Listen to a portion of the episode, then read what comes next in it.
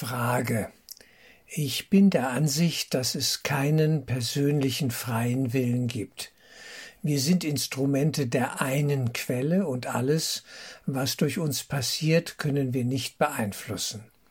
Es erscheint zwar so, als ob wir eigene Entscheidungen treffen und wählen können, aber da wir keine Handelnden sind, ist der freie Wille eine Illusion. Niemand ist Täter von irgendetwas, niemand ist somit Opfer oder Schuldiger von irgendetwas. Alle Handlungen geschehen durch uns, wir selber sind jedoch nicht die Handelnden, wir haben keinen Einfluss auf das, was durch uns passiert.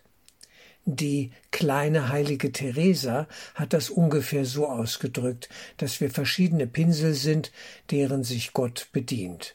Wir können uns nicht aussuchen, in welche Farbe wir getunkt werden, noch was, wann, wie gemalt wird. Sein Wille geschieht. Alles hat seinen Ursprung in Gott. Auch das Ego, die Illusion dieser Welt mit scheinbarer Zeit und scheinbarem Raum. Die Illusion ist wie der Schatten von einem Baum, untrennbar mit dem Baum verbunden, aber eben nur ein Schatten. Im Tiefschlaf zum Beispiel existiert dieser Schatten, die Illusion nicht. Da lösen wir uns auf in Gott, das heißt, da existieren wir nicht mehr als ich, sind eins mit der Quelle, keine Individualität ist mehr vorhanden. Der Wassertropfen wird zum Meer, der Sonnenstrahl zur Sonne. Letztendlich ist nie etwas passiert. Die Antwort Ihre Darstellung zu dieser nicht einfachen freier Wille-Thematik kenne ich durchaus. Ein Kurs in Wundern, auf den ich mich beziehe, sieht einige Punkte allerdings etwas anders. Erstens. Das Ego kann seinen Ursprung nicht in Gott haben, da es ein Ego per se nicht gibt. Wenn man einen Mann fragt, wann er aufgehört hat, seine Frau zu schlagen, setzt man ja schon voraus, dass er sie geschlagen hat. Die Frage beinhaltet also eine Feststellung und behindert den Blick auf die Möglichkeit, dass die Grundannahme des Schlagens der Frau falsch sein könnte. Zweitens. Der freie Wille ist in der Wahnproblematik des Ego-Denksystems eng mit der Vorstellung eines Willens gegen den Willen eines anderen oder gar höheren, Gott, verbunden. Umgekehrt sagen Kursschüler, dass es ihnen schwerfällt zu glauben, dass Gott etwas Vollkommenes für uns wollen kann und wir vielleicht etwas ganz anderes als vollkommen und schön für uns sehen.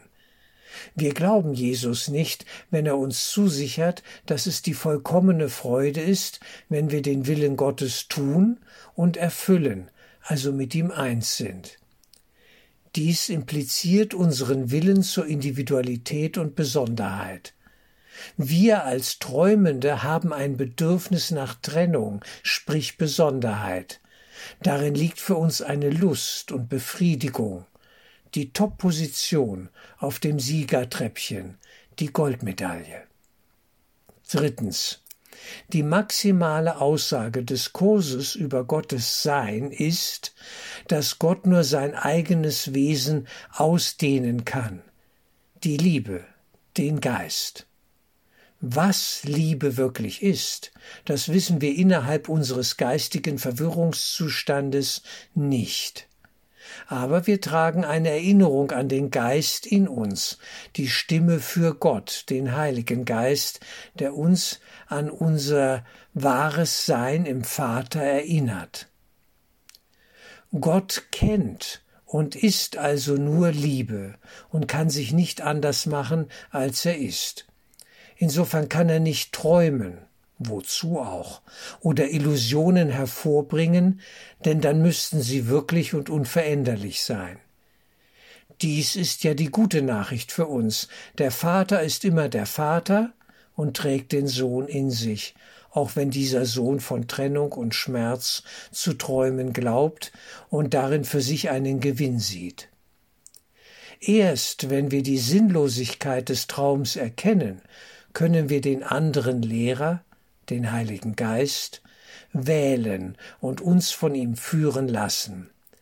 Dann vergeben wir uns all die Dinge, die wir in Wahrheit, im Sein Gottes nie getan haben. Innerhalb des Traums gibt es keinen frei Handelnden, weil wir nicht die Traumfigur, sondern der Träumer sind. Wir kollektiv als der eine Beobachter und Entscheider außerhalb von Raum und Zeit.